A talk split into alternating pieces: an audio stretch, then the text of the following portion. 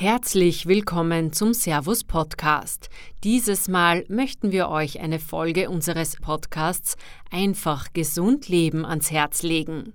Mediziner Dr. Hans Gasperl spricht mit Expertinnen und Experten aus dem Gesundheitsbereich über Themen, die viele von uns beschäftigen. Viel Freude beim Hören dieser Folge und wenn ihr mehr von Dr. Gasperl hören wollt, abonniert einfach Gesund Leben in eurer bevorzugten Podcast-App.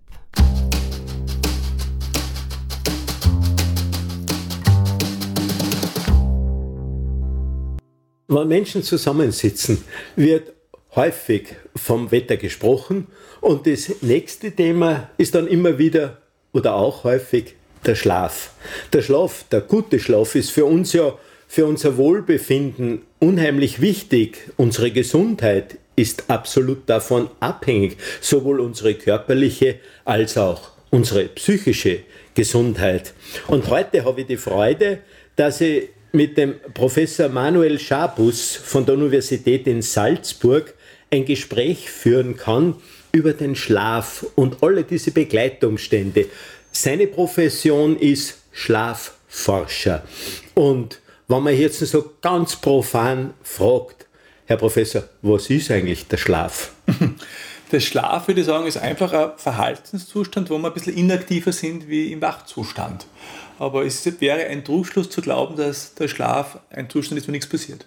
Ja, also es ist ja allerhand in Bewegung. Wir kennen es ja von unseren Träumen, wir kennen es von unserer Lähmigkeit, die wir manchmal im Schlaf haben können und vor allem, dass man darunter leiden kann, dass man Schlafstörungen hat, dass man nicht einschlafen kann, dass man nicht durchschlafen kann. Und da sind ja viele Ursachen gegeben. Wenn jetzt ein Schlafforscher den Schlaf oder den Patienten, der ein Schlafproblem hat, anschaut, wo fängt man da eigentlich an?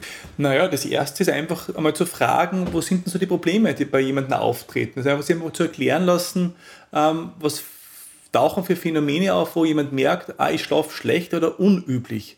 Weil das eine ist schlecht zu schlafen, das andere ist, dass man sogenannte Parasomnien hat, also unübliche Verhaltensweisen im Schlaf, wie Sprechen im Schlaf zum Beispiel oder seinen Traum ausleben mhm. im Schlaf. Ja, aber es gibt ja Menschen, die erzählen da oft, sie haben nicht flüchten können, sie haben nicht weg können, mhm. sie wollten weg und haben ganz einen heftigen Traum mit einem heftigen Erlebnis und haben Angst dabei. Das muss ja auch eine Ursache oder einen Grund haben. Wo ist der? Ja, da gibt es viele Diskussionen über die Träume. Also was uns die Träume denn lernen? Also eine Idee ist ja, dass wir im Traum sogar so etwas wie eine Simulation haben von Verhaltensweisen, die wir früher zum Überleben braucht haben. Eben von Tieren davon zu laufen zum Beispiel. Von jemandem, der mich bedroht davon zu laufen. Über eine Diskussion und Streit nachzudenken und das durchzuspielen. Das ist eine, glaube ich, ganz wichtige Funktion. Das, was Sie erwähnt haben, das äh, Steckenbleiben, nicht weiterkommen, das hat eigentlich ganz eine andere Ursache unsere Muskeln sind ja im Schlaf gelähmt, damit wir es eben nicht ausleben normalerweise. Und dieses nicht bewegen können, spiegelt das der Körper, das Gehirn eigentlich zurück als stecken bleiben. Ja, im Prinzip ist es eine Schutzfunktion, wenn man es genau anschaut. Und wenn wir jetzt in die Natur schauen und beobachten, es wird Abend, es wird dunkel. Auf einmal hören die Vögel auf zu singen und die Menschen werden vielleicht auch müder, ruhiger, und wollen sich zurückziehen. Es ist am Abend, wenn es dunkel wird, vielleicht auch eine bestimmte Wehmütigkeit da. Und wie werden diese Signale im Menschen ausgelöst? Was kann man da sagen? Wir sind ja seit eh und je, seit es Leben gibt, in den Tag- und Nachtrhythmen ausgeliefert. Ja. Und da muss ja ein großes Geheimnis dahinter sein. Also idealerweise sind wir in den Tag-Nacht-Rhythmus der Erde eingebettet, aber wir dürfen nicht vergessen, dass wir natürlich mit dem elektrischen Licht und der Elektrizität diesen Tag natürlich künstlich ziemlich rausziehen und dadurch eigentlich gar nicht mehr so gut eingebettet sind in den klassischen Rhythmus. Ähm, aber was passiert biologisch ist ganz einfach, dass unser Gehirn starke Lichtsignale bekommt und die Lichtsignale halten uns wach. Sie unterdrücken das sogenannte Schlafhormon Melatonin. Und wenn dann am Abend das Licht weggeht, dann kommt das Melatonin und ich schlafe ein oder werde müde. Also das Melatonin ist ein Hormon, ein Botenstoff für uns, dass sich der Körper sozusagen regenerieren kann. Er, Melatonin hilft uns, Stress abzubauen. Melatonin hilft uns, ruhig zu werden und vor allem kann sie dann jede Zelle, grob gesagt, erholen in einer Art künstlichen Hibernisation oder in einem künstlichen genau. Schlaf. Ganz genau. Also das Cortisol, das Stresshormon, das wir im Körper haben, das geht runter am Abend, damit wir einschlafen können. Melatonin geht rauf. Und wie Sie richtig sagen, es hilft uns gut einzuschlafen und zur Erholung zu finden. Und das ist, glaube ich, auch eine der vitalsten und wichtigsten Effekte, dass wir uns erholen im Schlaf und auch wirklich uns diese Zeit nehmen, die wir eben brauchen. Ja, wir sollten Zeit haben, um zu schlafen. Also der Schlaf soll nichts Erzwungenes sein. Der Schlaf ist ja eigentlich eine natürliche Angelegenheit, ein natürliches Signal des Körpers und wir durch unsere Technik unterdrücken eigentlich dieses Geschehen und schädigen uns dabei. Genau, und nicht nur das, wir unterdrücken es nicht nur durch das elektrische Licht, weil der, der Tagesbeginn am Morgen ist ja fix. Den können wir ja nicht rausschieben, weil wir arbeiten gehen. Alle. Ja, ja, und Licht kommt auch wieder. Genau, das Licht kommt auch wieder. Das heißt, die meisten Menschen in der modernen Gesellschaft schlafen ja viel zu kurz deswegen, weil sie glauben, im Schlaf kann ich am ehesten sparen, Zeit einsparen, weil da passiert eh nichts äh, Aktives. Aber das ist ein totaler Blödsinn. Ja. Das macht uns krank und ja. unterm Strich sterben wir auch früher, wenn wir chronisch zu wenig schlafen. Naja, freilich. Äh, dieses Melatonin, das hilft uns ja grob gesagt im Körper Reparaturmechanismus in Gang zu setzen. Es werden da wieder Botenstoffe frei. Es wird ein, ein sogenanntes Wachstumshormon frei, das unserem Körper Hilfe gibt und die quasi Reparaturmechanismen anstößt. Ganz genau, ganz ein wichtiges Hormon, also dieses Human Growth Hormon, was Sie angesprochen das Wachstumshormon, das ja praktisch in der Hirnanhangdrüse ähm, ausgeschüttet wird. Das ist ganz wichtig fürs Wachstum von Kindern zum Beispiel. Ja? Also Knochen, Muskeln, aber auch Regeneration, Wundheilung. Also all diese ganz wichtigen regenerativen Prozesse, die braucht man und dafür braucht man guten und langen Schlaf. Ja, und es ist ja wohl auch so, wie ich zumindest in wissenschaftlichen Arbeiten gelesen habe, dass Zellreparatur da so wichtig ist und geschieht, dass durch dieses Melatonin äh, die DNA quasi geschützt oder repariert wird. Ganz genau. Also genau, Zellregeneration ist ganz ein wichtiger Faktor im Schlaf. Drum auch so schlecht, wenn jemand zum Beispiel eine chronische Schlafstörung hat oder Apnoe, also dieses Nicht-Atmen im Schlaf, weil dann haben wir zu wenig Sauerstoff im Gehirn und dann sterben Zellen. Ja? Das ja. ist eigentlich auch ein Riesenthema was genau das Gegenteil von der Regeneration wäre. Ja, wir werden diese Apnoe dann nochmal ansprechen, mhm. weil ich glaube, das ist ganz ein wichtiges äh, Problem, das wir beachten müssen, wenn neben mir jemand liegt und fürchterlich schnarcht und auf einmal hört das Schnarchen auf, hört das Atmen auf und da genau. entsteht dann dieser Sauerstoffmangel, den Sie genau. gerade angesprochen haben. Genau. Aber diese Schlafrhythmen, wenn wir anschauen, Leben ist Rhythmus. Wir haben ja. schon gesagt, Tag und Nacht. Jetzt haben wir ja im Schlaf auch verschiedene Phasen drinnen, mhm. verschiedene Zeiten, die wichtig sind. Und der alte Spruch war immer, der Schlaf vor Mitternacht wäre so wichtig und so gut. Da liegt zwar ein Körnchen Wahrheit drinnen, aber welche Schlafzeit ist wirklich die Wesentlichste, wo der Körper sich erholt. Sie haben von den Rhythmen gesprochen. Ich meine, die Rhythmen sind ganz wichtig, weil die Rhythmen laufen ja in der Nacht weiter. Da haben wir so ungefähr so 90 Minuten Rhythmen, wo wir vom, vom Wachzustand in den Leichtschlaf kommen, in den Tiefschlaf und dann in den Traumschlaf. Und dann gehen wir wieder rauf zum Leichtschlaf. Also wir machen diese Zyklen durch, vier, fünf Mal in der Nacht. Und das ist was ganz Zentrales, dass wir alle Prozesse durchlaufen. Ähm, das Wichtigste ist gar nicht so leicht zu sagen. Die Schlafforscher würden sagen, alles am Schlaf ist wichtig. Also gerade ja. diese ganze Kombination. Aber die ersten zwei, drei Stunden danach sind insofern das Wichtigste, weil dort sehr viel Tiefschlaf passiert und die Regeneration passiert. Dass wir sagen normalerweise, die ersten fünf Stunden ist der Kernschlaf, den brauche ich unbedingt. Und nach Möglichkeit sieben bis neun Stunden, wenn ich noch in der arbeitenden Welt bin. Also bis ich 65 bin, sollte ich sieben bis neun Stunden schlafen. Und wer in unserer Welt schnelllebigen Welt schafft denn das noch? Ja, wir ja. haben ja keine Zeit. Genau. Das ist ja ein ganz ein großes Problem. Und dadurch, dass wir keine Zeit haben, schaden wir uns selber, okay. indem wir nicht schlafen. Genau. Und gerade äh, diese regelmäßige Schlaf, diese, weil wir bei Rhythmen sind, das kann ja schon ein Ansatz Richtung Therapie sein, genau. wenn man es so oberflächlich betrachtet. Was geben Sie uns da für einen Tipp? Ganz richtig. Also ich würde sagen, der wichtigsten Tipps sind eben regelmäßig ins Bett zu gehen, regelmäßige Zeiten, dass sich der ganze Körper darauf einstellen kann, man schüttet die Hormone aus, wann beginnt meine Regeneration, dann die Schlafdauer natürlich. Ähm, und dann halt so ganz einfache Regeln, wie dass man halt den Raum kühl hält, dass man halt wenig Licht bekommt, dass man einfach eine Schlafoase sich gestaltet, in der man wirklich gut zur Ruhe findet. Und noch ganz wichtig, nicht direkt vom Fernseher oder von irgendwas Erregenden ins Bett springen, und erwarten, dass ich gleich schlafen kann. Wir müssen wie beim Kleinkind uns da schon herantasten und ein bisschen runterkommen, so wie wir halt ein Kleinkind vielleicht in die Badewanne legen, sollten wir Erwachsenen auch was finden, dass wir vorher ruhig werden, bevor wir ins Bett gehen. Also, dass man da bestimmte Zeremonien oder ich weiß nicht, wie ich es so Rituale, bezeichnen ja. soll. Rituale ja. ist eigentlich das ja. beste Wort dafür. Macht die Umgebung auch allerhand aus, nehme ich an. Das mhm. Licht, das genau. gegeben ist, Geräuschkulisse, die da ist. Störfaktoren anderer Art. Temperatur natürlich, also wir haben es eher kühl gerne, ja. eher um die 18 Grad, wenn es geht. Ähm, aber das ist was sehr Individuelles. Also Entspannung ist sehr individuell, auch Schlaf ist individuell. Das heißt, es muss wirklich jeder so die Umgebung finden, man sagt, in dieser Umgebung schlafe ich gerne. Aber es gibt jetzt kein Rezept irgendwie, du brauchst diese Matratze oder dieses Bett, sondern mir muss taugen.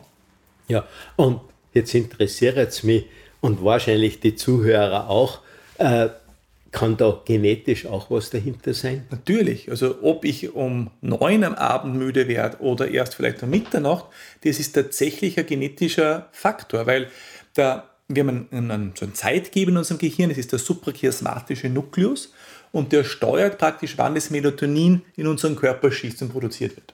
Und wenn ich ein Morgenmensch bin, dann kommt es um neun vielleicht schon, ich werde müde. Und wenn ich ein Abendmensch bin, kommt es vielleicht erst um Mitternacht und ich werde viel, viel später müde. Das sind dann die Eulen oder die Lerchen, genau, wie man so genau. landläufig immer wieder äh, sagt. Und was mich auch noch mal interessieren würde, sind da Zyklusstörungen, zum Beispiel hormonelle Situationen bei Frauen da sehr steuernd oder nicht? Naja, gerade so im Wechsel zum Beispiel wissen wir, dass nicht die Schlafstörungen auch stark kommen. Also der Schlaf ist ja doch sehr stark hormonell gesteuert. Also wir haben Melatonin haben wir schon erwähnt, Cortisol haben wir erwähnt, das Serotonin ist auch noch wichtig, das sogenannte Glückshormon, das wir eigentlich unter Tags haben. Das ja aber auch im Zusammenhang mit Melatonin ein genau. Spieler ist genau. und mit Cortisol. Genau, das ist wirklich ganz eine enge Verknüpfung ja. und darum ist es ja so wichtig, dass man regelmäßig ins Bett geht, damit auch diese Abfolge, wann welches Hormon ausgeschüttet wird, damit abgebaut wird, fix ist im Gehirn und nicht jedes Mal um drei Stunden verschoben passieren muss. Ja. Und da ist ja wieder die Forschung heutzutage der Chronobiologie, der Chronomedizin ein ganz ein wesentlicher Faktor. Genau. Das wird ja in Ihrem Forschungsbereich auch eine große Rolle spielen. Genau, also die Chronobiologie ist ganz ein wichtiger Punkt, weil der Zeitpunkt, wann wir müde werden, ist ja nicht nur davon abhängig, wie lange ich schon davor wach war, die sogenannte Schlafschuld, ja, sondern eben auch, ähm, zu welcher Zeit praktisch kein Licht mehr in mein Gehirn kommt und mir der Körper eben Melatonin mehr oder weniger verabreicht. Ja? Weil Sie gerade gesagt haben, die Schlafschuld. Manche glauben, sie können vorschlafen oder sie können den Schlaf nachholen. Ist da was dran oder ist das ein Fantasieprodukt? Tja, also es geht im Mini, im Mini-Bereich geht es. Also ich kann, ich kann, wenn ich, äh, also sagen wir so, wenn ich am Wochenende zum Beispiel länger schlafe unter der Woche, dann habe ich eine Schlafschuld. Weil sonst würde ich nicht länger schlafen. Sonst würde ich einfach zwei Stunden später ins Bett gehen und zwei Stunden später aufstehen. Sobald ich eine Minute länger schlafe am Wochenende, weiß ich, ich habe eine Schlafschuld und hole was nach. Das Problem ist nur, wir holen ja sehr, sehr wenig nach. Also viele von uns haben mindestens ein, zwei Stunden am Tag zu wenig Schlaf und am Wochenende hole ich dann zwei, drei zurück. Ja. Das ist nicht genug. Das heißt, viel davon verlieren wir einfach. Und Vorschlafen ist noch schwieriger, geht aber auch. Das heißt, ich kann schon schauen, dass ich an einem Tag, wo ich weiß, ich habe eine Nachtschicht, eine halbe Stunde, Stunde länger Schlaf, aber mehr wird nicht gehen. Wir wissen von der Wissenschaft her, dass wir in unseren Augen Zellen haben, die Lichtsignale aufnehmen. Das sind nicht Sehzellen, sondern das sind Steuerungszellen für hell und dunkel und für vielleicht gelb und blau. Mhm. Man redet ja viel vom Blaulicht. Was ist da dahinter? Was gibt es da zu erzählen? Naja, das Interessante ist, dass unser Gehirn ja am stärksten auf Blaulicht reagiert. Das heißt, das Blaulicht ist das erregendste Licht für unseren Körper. Und wer hat viel Blaulicht? Ja, die Smartphones und die Tablets haben sehr viel Blaulichtanteil. Das heißt, wenn ich mit dem Handy oder mit dem Tablet im Bett liege ähm, und jetzt nicht wahnsinnig die Helligkeit runtergefahren habe, dann kriege ich so viel Blaulicht ab, dass sich mein Körper nicht entspannen kann, das Melatonin, mein Schlafhormon nicht kommt, ja, und dadurch wird der Schlaf nach hinten geschoben. Und das machen natürlich gerade Kinder und Jugendliche sehr, sehr viel. Also wir haben da Studien gemacht, über 90% der Kinder nehmen das Handy oder das Tablet mit ins Bett. Ja? Und das ist nämlich fatal für guten Schlaf und vor allem für rechtzeitigen Schlaf am Abend. Ja? Ja, dann sind sie nicht erholt. Sie müssen in der Früh aufstehen, wenn es dann noch unter Umständen dunkel ist. Und da haben wir wieder nicht das Steuersignal, genau. dass das Cortisol auffährt, sondern es ist noch im Körper quasi ganz spät noch das Melatonin am Wirken und die sind müde oder wie kann man genau. sich das vorstellen? Genau, also im Idealfall würde es ja so sein, dass wir wirklich eben diesen Tag-Nacht-Rhythmus der Erde folgen und dass praktisch, wenn das Licht halt weggeht, dass wir halt dann langsam müde werden, wenn das Licht wieder rauskommt in der Früh, dass wir natürlich erwachen, weil das Licht natürlich das Melatonin unterdrückt. Das geht aber in der modernen Gesellschaft eben nicht, weil wir ja alle viel früher aufstehen müssen. Ja?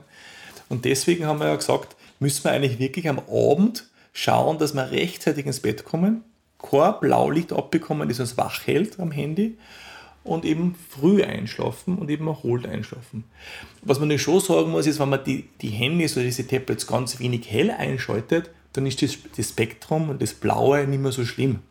Aber wenn es hell ist, dann ist es ein Riesenthema und da muss man echt darauf achten, dass man das nicht tut vom Schlafen gehen. Also so wertvoll und so toll ein Handy oder ein Tablet ist, so nachteilig kann es unter Umständen sein. Und auch da lässt sich dosieren. Und auch da lässt sich gut dosieren. Man kann das ja einfach die letzte Stunde nicht mehr verwenden oder einfach halt wirklich ganz sehr dunkel stellen und halt auch nichts Erregendes mehr machen. Ist halt nicht so schön, wenn ich am Ende nur eine schaue ins Handy und ich habe gesehen, dass sich mein Beziehungsstatus auf Facebook geändert hat. Ja, das sind dann absolut Probleme, wo wieder Stresshormon zusätzlich ausgeschüttet wird und dann die ganze Kaskade gestört ist. Ganz genau. Jeder Mensch, glaube ich, hat einmal bestimmte Störungen mhm. seines Schlafes. Kann man da von vornherein sagen, wo man eine Fährte legen, dass man da bald wieder rauskommt? Sind da Fehler drinnen in der Ernährung? Sind da mhm. Fehler drinnen im Bewegungsmangel oder dass man einfach nicht zur Ruhe kommt? Aber das wollen wir ja eigentlich. Genau, also es gibt ja schon so klassische äh, Schlaftipps, die wir geben. Also wir haben immer so zehn Schlaftipps, die wir, die wir normalerweise jedem mitgeben.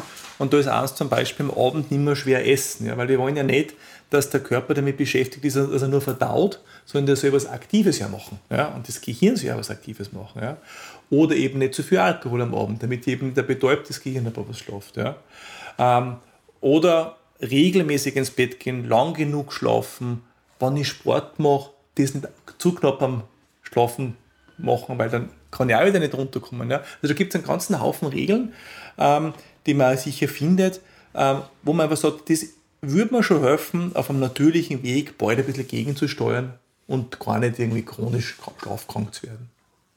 Aus unserem Gespräch habe ich jetzt herausgehört, dass unser Gehirn hochaktiv ist. Schaltet es eigentlich beim Schlafen hier und da ganz ab oder ist das nicht der Fall? Na, ganz abschalten tut es interessanterweise nie. Ähm, wir, wir sehen sogar, dass das Gehirn unterscheiden kann, ob eine bekannte Stimme oder unbekannte Stimme zu mir redet, ob mein Name oder anderer Name gesagt wird. Ja? Und wir kennen es ja aus der, von den Anekdoten auch, auf ein Babygeschrei auch ja wesentlich leichter auf, wie zum Beispiel auf einen LKW, der gleich laut ist. Ja? Das heißt, unser Gehirn ist immer aktiv am Suchen, ist da was Wichtiges in der Umgebung, wo ich den Schläfer aufwecken muss und alarmieren muss, oder kann ich weiter schlafen lassen. Das sind irgendwie unsere Urgene noch immer wirksam, dass eine Gefahr für Leib und Leben sein kann. Ganz genau. Und da darf man auch gar nicht den Irrglauben haben, dass wir so weit weg sind vom Affen. Gell? Also wir sind in unserer Menschheitsgeschichte hier noch gar nicht so weit weg. Und natürlich werden diese evolutiven Mechanismen immer noch so funktionieren. Also ein Gebrüll von einem Löwen wird dann sicher eher erwecken wie irgendeine Teekanne. Ja? Weil es natürlich evolutiv viel, viel wichtiger war. Die Schlafqualität hat wie wir so jetzt gehört haben, einen immensen Einfluss auf unsere geistige und körperliche Entwicklung. Wie mhm. schaut das in Richtung Sport aus? Ja, gerade im Sportbereich würde ich sagen, ist das wahnsinnig wichtig. Also bei den Leistungssportler ist ja ganz wichtig, dass die sich gut regenerieren, ja, aber natürlich auch, dass sie das lernen und speichern, was sie untertags trainiert haben. Und das macht das Gehirn ja frei Haus. Das heißt, wenn ich schlafen gehe, und eben keinen Alkohol trinke, dann habe ich eine große Chance, dass das Gehirn genau diese Informationen durchspült und es am nächsten Tag sogar besser kann, wie noch in der Trainingseinheit davor. Also ich denke bewusst beim, beim Schlafen oder beim Einschlafen an die Aktionen, die ich mache. Ob ich zum Beispiel einen Weitsprung mache, ob ich einen Stabhochsprung mache, ob ich einen bestimmten Tennisschlag mache. Einfach, dass ich diese Sachen wirklich auch mental, also geistig noch durchdenke, die sie aber dann quasi verfestigen im Geschehen des Gehirns, im Geschehen des Schlafes. Ganz genau so ist es. Es ist ja die Imagination, sie das alleinige Vorstellen ja auch schon ein guter Lernprozess.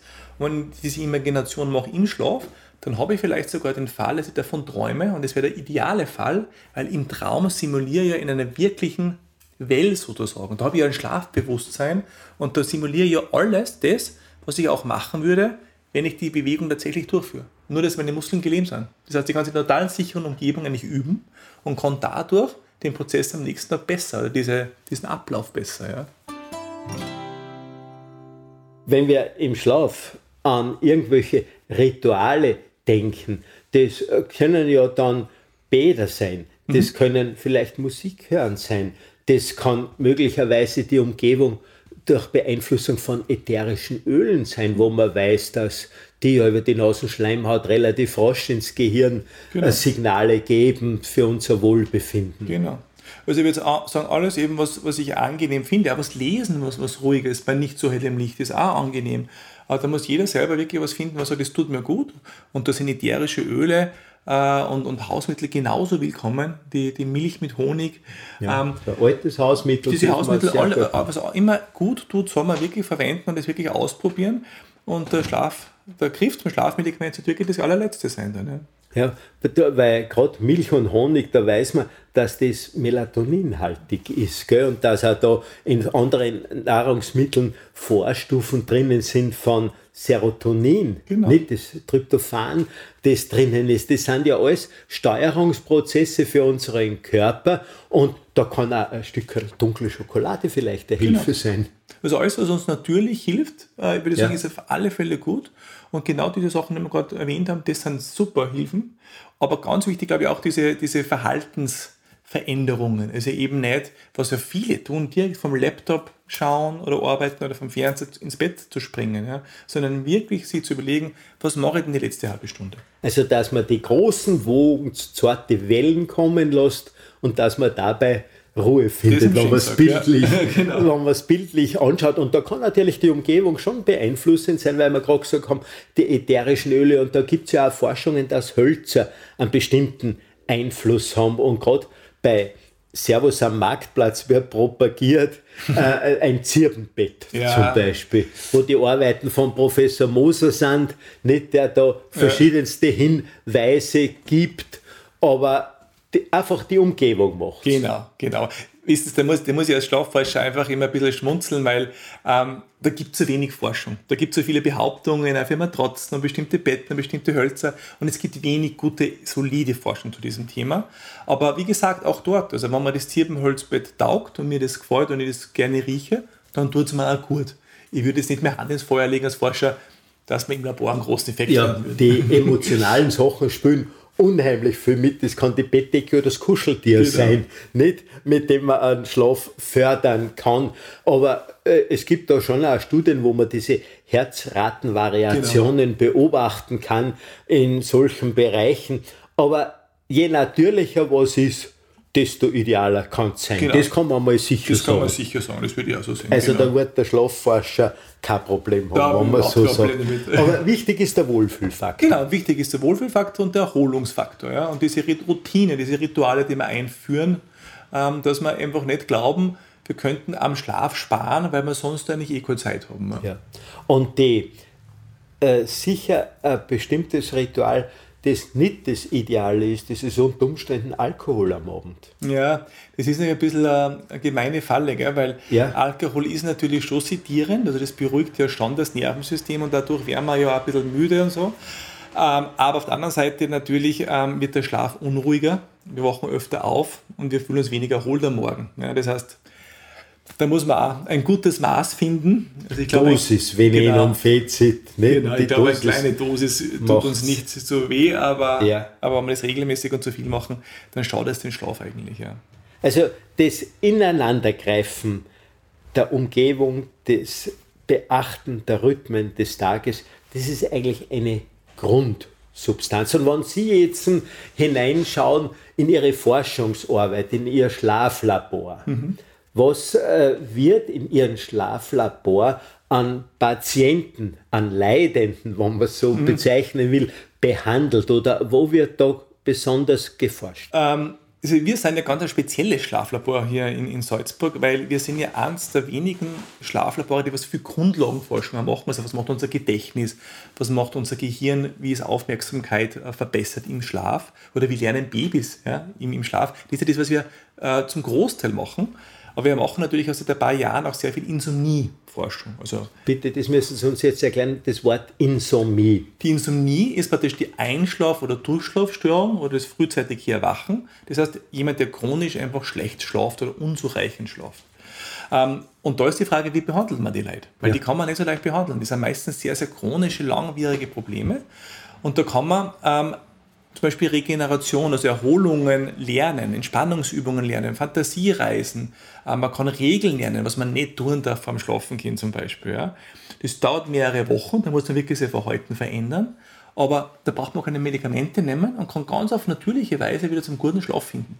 Also es wird nicht der Befund behandelt, sondern der Mensch in dem Fall, Ganz dem man genau. Signale gibt. Ganz genau, dem man einfach Triggersignale gibt oder ein bisschen, ein bisschen so korrigierende Ideen gibt, was man denn anders denken könnte und sollte über den Schlaf, was man anders in seinem Verhaltensweisen machen sollte vor dem Schlafen gehen und dann einfach auch wirklich aktive Entspannung. Also wirklich so einmal zehn Minuten auf die Atmung zu konzentrieren und ruhig zu werden und an nichts zu denken. So was kann man alles gut anleiten und das hilft den Menschen wahnsinnig. Aber es dauert oder brauchen. Ja, ich bin natürlich ein begeisterter Kneiparzt mhm. und ob diese Kneipübungen, manchen, die da Störungen gehabt haben, auch vom Blutdruck her gesehen Störungen gehabt haben. Und es ist schon staunenswert, wenn da wieder eine bestimmte Regelmäßigkeit drinnen ist, was man da an den Menschen in Bewegung setzt. Oder auch, dass man die Menschen zu Bewegung animiert, dass vielleicht einen Spaziergang sogar am Abend machen. Da sagen Sie noch was sehr Wichtiges, weil das Paradoxe ist ja das, wir schlafen umso besser, umso mehr Bewegung und Licht untertags haben. Weil der Körper sehr da, da, davon profitiert, diesen Wechsel von Licht und Dunkel zu haben. Das war ja zum Beispiel jetzt während der Pandemie schwierig, weil gerade für Jugendliche sind nicht mehr ausgegangen. Dann haben sie weniger Licht untertags gehabt und haben in der Nacht schlechter geschlafen und viel schlechtere Schlafqualität gehabt. Ja, waren nicht erholt und haben dann Stimmungsprobleme genau, gekriegt. Genau. Nicht nur Kinder, auch Erwachsene. Auch Erwachsene weil gerade dann ein Grübeln anfängt bei älteren Personen.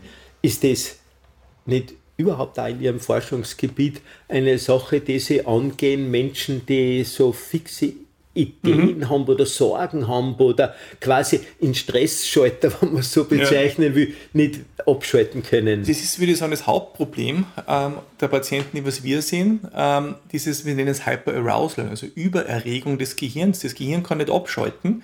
Es läuft ständig noch durch, was ich noch machen sollte, was ich morgen machen muss. Dann kann ich nicht gleich einschlafen dann kommt erst recht die Sorge, wenn ich nicht gleich einschlafen kann, dann bin ich morgen ganz fertig. Das heißt, diese, diese Kreisläufe, diese Teufelskreisläufe, die zu unterbrechen, das ist ganz was Wichtiges. Und da haben wir sogar auf der Uni jetzt äh, so, eine, so eine digitale App entwickelt, wo man schaut, dass man die Leute entspannt vorm Schlafen gehen. Ja? Dass sie wirklich am Abend immer 10 Minuten was machen müssen, wo sie entspannt werden. Nochmal zu der App zurück. Die kann ich mir kaufen, die kann ich äh, genau. erreichen, oder wie geht das? Genau, also die kommt jetzt im August äh, raus und die kann man dann ganz normal in, in, in diese klassischen Stores, die wir auf die Handys haben, kann man die runterladen und kann die kaufen und dann kann man es jedes Monat praktisch verwenden, wo man zum einen den Schlaf messen, das heißt, mit so ganz normalen Brustgurte, die man zum Laufen zum Beispiel kennt, messen wir den Schlaf und ich sehe in der Früh gleich, wie ich geschlafen habe. Und je nachdem, wie ich geschlafen habe, kriege ich am Abend dann Schlaftipps, was ich mache, dass ich runterkomme, dass ich mich entspanne. Und dann sehe ich wirklich, wie endet sich denn mein Schlaf über die Woche hinweg, dass ich wieder gesund werde. Also das Ganze ist wirklich eine individuelle Angelegenheit ja, genau. dann. Das ist nicht so ein strammes drüber, nein, nein. sondern das ist dann genau auf diese Person bezogen, die genau. dieses äh, System durchzieht. Und das ist halt jetzt ganz speziell an dieser App, weil wir eben den Anspruch natürlich als Wissenschaftler haben, dass die Sachen genau sind und nicht Ja. irgendwas zurückmelden. Das heißt, Ja. wir kriegen wirklich ein Schlafprofil zurück, jeden Morgen. Und dieses Schlafprofil können wir dann wirklich verwenden für Tipps individuell am Abend. Ja, also das ist schon eine spannende Angelegenheit. Aber dass wir nicht vergessen, wir haben vorher von dieser Schlafapnoe gesprochen, von dieser Situation, wo die Atmung im Schlaf aufhört. Wo ist da der Auslöser? Wo ist da das Problem? Es gibt zwei, also es gibt die eine, die zentralnervöse, wo das Gehirn kein Signal mehr gibt zu atmen, das ist aber die seltenere, und es gibt die obstruktive, wo praktisch durch die Luftröhre keine Luft mehr durchkommt. Und das passiert zum Beispiel, wenn ich übergewichtig bin ganz gern oder wenn ich einfach eine anatomische Veränderung habe, das hinten eng ist, natürlich am Rücken, wenn ich schlafe und die Gravitation draufdruckt, ist auch nochmal schlechter und wenn ich Alkohol trinke, wenn ich Alkohol trinke, dann sind die Muskeln entspannter, dann fällt mir hinten auch der Rachenraum eher zusammen. Ja, ja. Und das sind diese zwei großen äh, Problembereiche für die Apnoe. Und wenn ich dann einmal her, eben, dass mein Bettpartner in der Nacht tatsächlich aufhört zum Atmen und diese Luftschnapper macht, dann ist wirklich äh, höchste Zeit, zum Arzt zu gehen.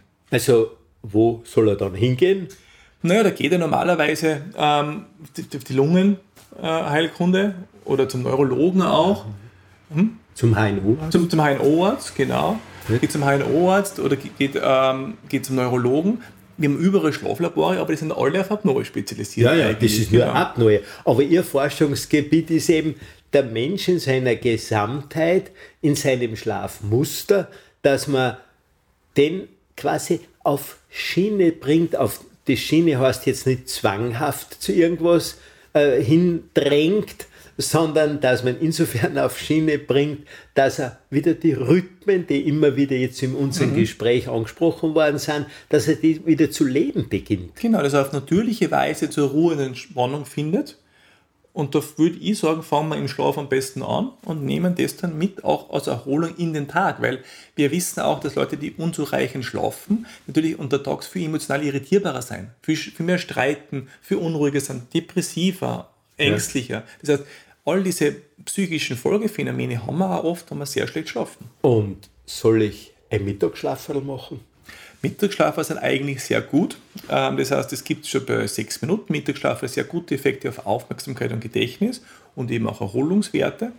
Ähm, Das heißt, wir würden sagen, ja, möglichst unter 20 Minuten, weil wir wollen nicht tief einschlafen und dann wache ich nämlich auf und bin so verwirrt. Ja, das wollen wir nicht. Aber Schlafgestörte dürfen eigentlich keine Mittagsschläfchen machen, weil sonst nehmen sie sich ja den Schlafdruck weg, den sie am Abend brauchen, damit sie einschlafen können. Ja. Das heißt, bei denen verbietet man es eigentlich. Und alle anderen würde man sagen, natürlich äh, Mittagsschläfchen. Ja. Wenn ich so denke an die Literatur, die ich als Arzt so gelesen habe, äh, dann waren das Arbeiten von William Dement, der genau.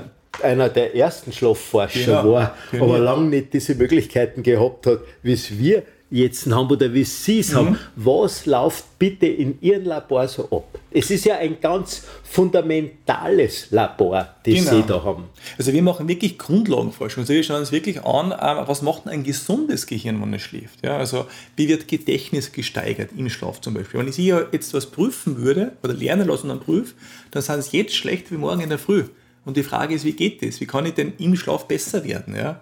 Und das schauen wir uns dann an im Gehirn, wo passiert das, wo wird das neu vernetzt, wo werden Informationen hingespielt? Und da kann man tatsächlich finden, dass das Gehirn miteinander kommuniziert, diese unterschiedlichen Areale reden zueinander und dadurch wird das Gedächtnis besser. Oder ich finde Einsicht zu schwierigen Problemen, wo ich jetzt nicht weiß, wie ich das lösen soll, dann schlafe ich drüber und morgen in der Früh weiß ich es plötzlich. Den Seinen gibt es der Herr im Schlaf, ist eigentlich ein Spruch, den wir hier da Genau. haben. Also da ist ein Kernel Wahrheit dahinter. Da ist ein Kernelwahrheit dahinter, weil durch dieses neue Vernetzen des Gehirns im Schlaf kann ich plötzlich leichter auf gewisse Sachen zugreifen und habe neue Ideen. Bin ja ganz kreativ dadurch. Ja. Also das Hirn baut sich sozusagen um oder die, die Speicher werden umgebohlt oder wie kann man sich das Wir vorstellen? nennen das Ganze Plastizität, das ist praktisch diese, dieses Formen des Gehirns, wo neue Gedächtnisinhalte dazu gebaut werden zu den Inhalten, die wir schon haben. Zum Beispiel von heutigem Gespräch konnte ich mir vorstellen, ich merke mir ihr Gesicht und das baut dann dazu zu den Sachen, die ich schon weiß zum Beispiel. Und durch dieses Einbauen wird das Gehirn neu vernetzt und kann ich es am nächsten Tag besser abrufen. Das ist wirklich eine, eine super Funktion, die wir jede Nacht frei Haus praktisch geliefert bekommen. äh, den Gedanken äh, kriege ich jetzt nicht los. Also ich kann, wenn ich am Abend lerne, mhm. unter Umständen besser lernen äh, oder mir das besser merken, als wenn ich Vormittag lerne. Ja. Genau. Ist da tatsächlich was dahinter? Da ist tatsächlich was dahinter. Wenn ich nämlich in einem Vormittag was lerne, dann wird über den Tag hinweg die ganze Information, die nachher kommt, überschreibt immer so ein bisschen die alte Information.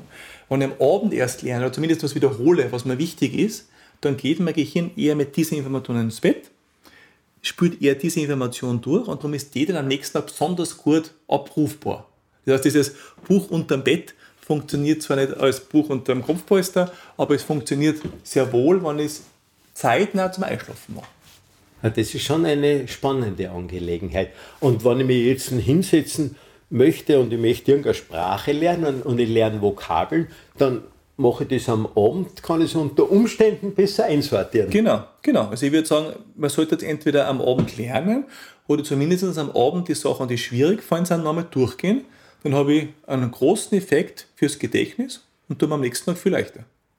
Es gilt, es gilt aber auch für das Motorische. Also wenn ich eine Klaviersequenz ja. lerne zum Beispiel ja. oder einen Tennisschlag und ich schlafe drüber, dann ist der am nächsten Tag auch besser. Das heißt, auch das wird im Schlaf verbessert, sogar noch stärker fast, wie dieses Faktenlernen, interessanterweise. Also, wenn ich mir jetzt das vorstelle, ist unser Gehirn schon eine hochspannende Angelegenheit und vor allem der Schlaf, der ja übers Gehirn und über seine Stellen, Schaltstellen im Gehirn gesteuert wird. Und wenn ich ans Melatonin denke, wo ich regeneriere, ich wäre ja sozusagen um einen Hauch jünger munter eigentlich, als wie ich schlafen gehe. Genau. Es ist zwar nur ein Hauch, nicht, aber ich bin regeneriert. Sie sind regeneriert, ähm, sie sind, wenn man so wollen, ein bisschen intelligenter, weil ich eben ausgeschlafen einfach dann bessere Gedächtnis und Aufmerksamkeit habe. Und sie sind auch schöner. Weil wenn sie Leute testen, die was ausgeschlafen sind und nicht ausgeschlafen sind, dann werden die Ausgeschlafenen immer als attraktiver angesehen wie die nicht ausgeschlafenen. Also da, da ist unser Gehirn ganz sensibel drauf, ob jemand gesund ist in unserer Umgebung. Ja. Und da sind wieder die Botenstoffe, die Steuersubstanzen genau. für das Ausgeschau, wenn man so für unser Äußeres. Genau, genau. Also das Oxytocin ist da zum Beispiel ein wichtiges Hormon. Ja, das wäre das Kuschelhormon, genau. nicht? Also, weil ja zum Einschlafen auch kein Nachteil ist. Das ist auch kein Nachteil, das stimmt. Das stimmt natürlich. Nicht? Weil da wird ja auch wieder umgebaut, wenn man sich vorstellt, das Oxytonin wird zu guter Letzt umgebaut in Serotonin. Genau. Nicht? Ja, das ist auch wirklich und, so Kaskaden, die aufeinander Ja, greifen, und die ja. hat wieder einen Wohlfühlbotenstoff mehr. Also es ist da, da auch die Zuwendung, das kann man ganz deutlich sagen, Natürlich. ganz eine wichtige Sache. Und darum wird auch ein Kind sorgenfreier und ruhiger schlafen können, wenn ich dem Kind gut zurede oder wenn ich dem vielleicht berühre, dass das Kind spürt, da ist was genau. Wohliges. Und eine Sicherheit vermittle. Gell? Also ja. eine Sicherheit, glaube gerade in der aktuellen Zeit sehr wichtig, den Kindern eine Sicherheit zu vermitteln, dass sie in einer sicheren Welt leben. Was immer da um uns herum passiert, die Kinder sollten schon ruhig ins Bett gehen können und ruhig aufwachen. Das ist ganz wichtig für ihre Entwicklung, ist ganz wichtig für ihre Generation und auch für ihr Wachstum.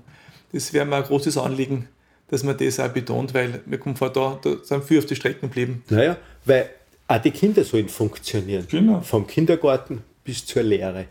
Nicht? Genau. Und äh, die, die dann dann oft gar nicht in dem Sinne leben, sondern wirklich funktionieren. Genau, ich wollte gerade sagen, das funktioniert, ist mir jetzt fast ein bisschen aufgestoßen, aber sie sollen gut leben ja. und, und gut irgendwie, ähm, wie soll man sagen, das realisieren, was sie am Leben machen wollen. Ja, genau.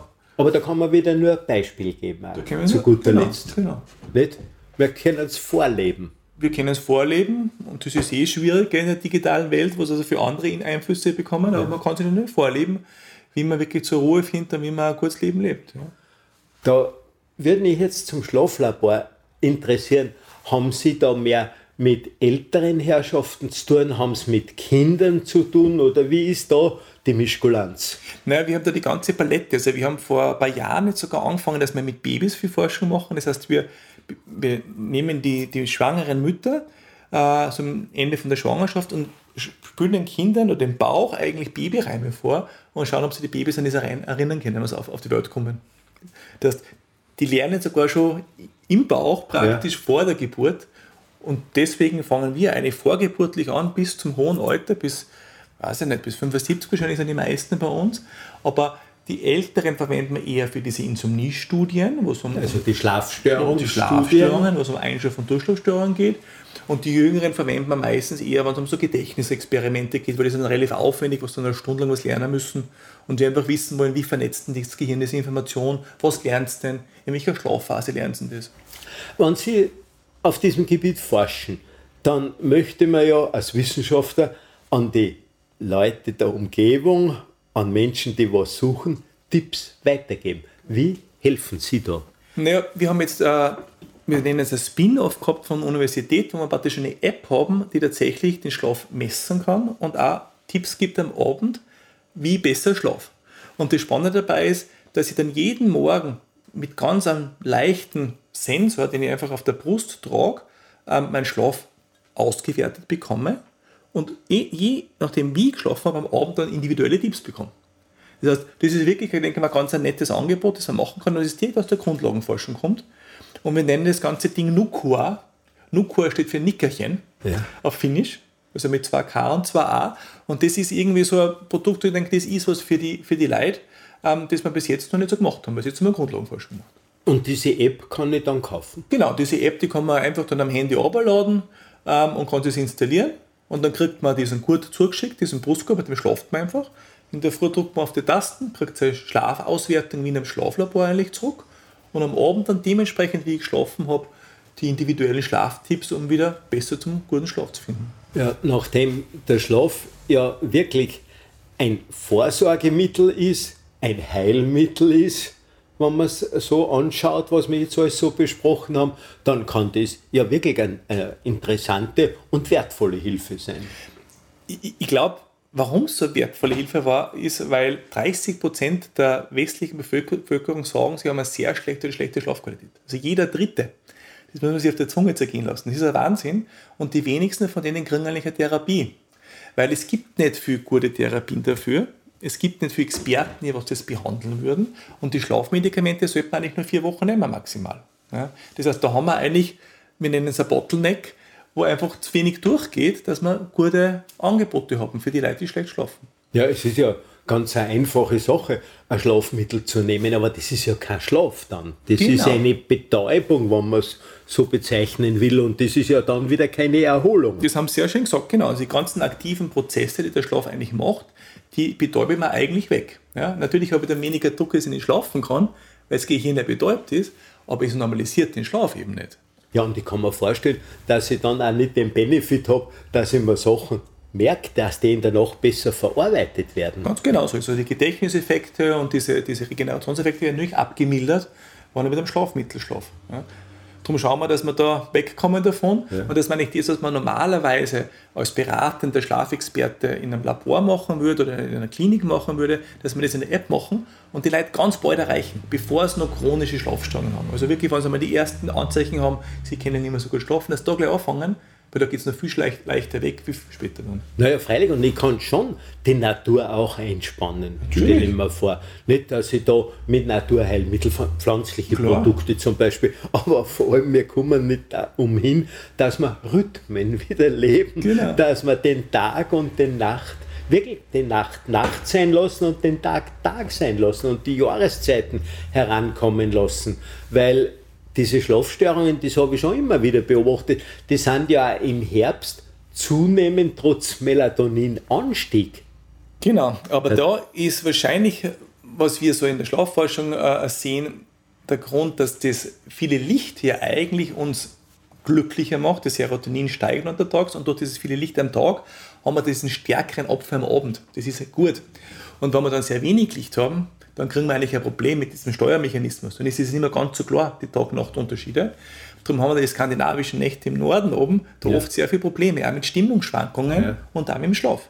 Ja, und darum kann man auch in die dunklen Jahreszeiten nur empfehlen, dass man zur Mittagszeit, dass man am Tag unterwegs ist. Ganz genau, dass man sich Nicht, dass man da schon die Botenstoffe quasi in Schwung bringt oder, genau.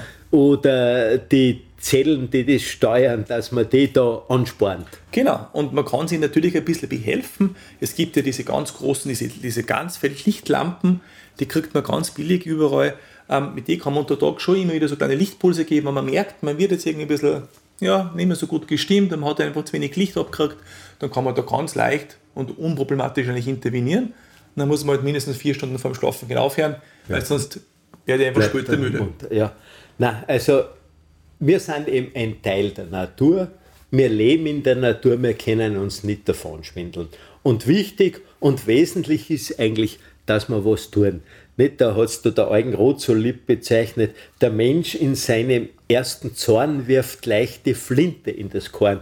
Und es bedarf dann mancher Finte zu finden, eine neue Flinte. Und da wünsche ich Ihnen, dass Sie mit den Ideen und den Tipps, die wir von Professor Schabus da gehört haben, dass da vielleicht einen Weg sehen, dass wir Lebensfreude haben und aus Lebensfreude kommt Zufriedenheit heraus. Und wenn ich Zufriedenheit habe, dann sind meine Botenstoffe wieder in einer bestimmten Balance und das wollen wir ja erreichen.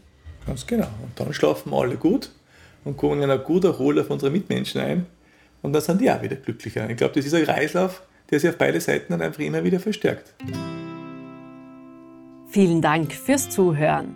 Wenn euch der Podcast gefallen hat, freuen wir uns über einen Kommentar und eine Bewertung.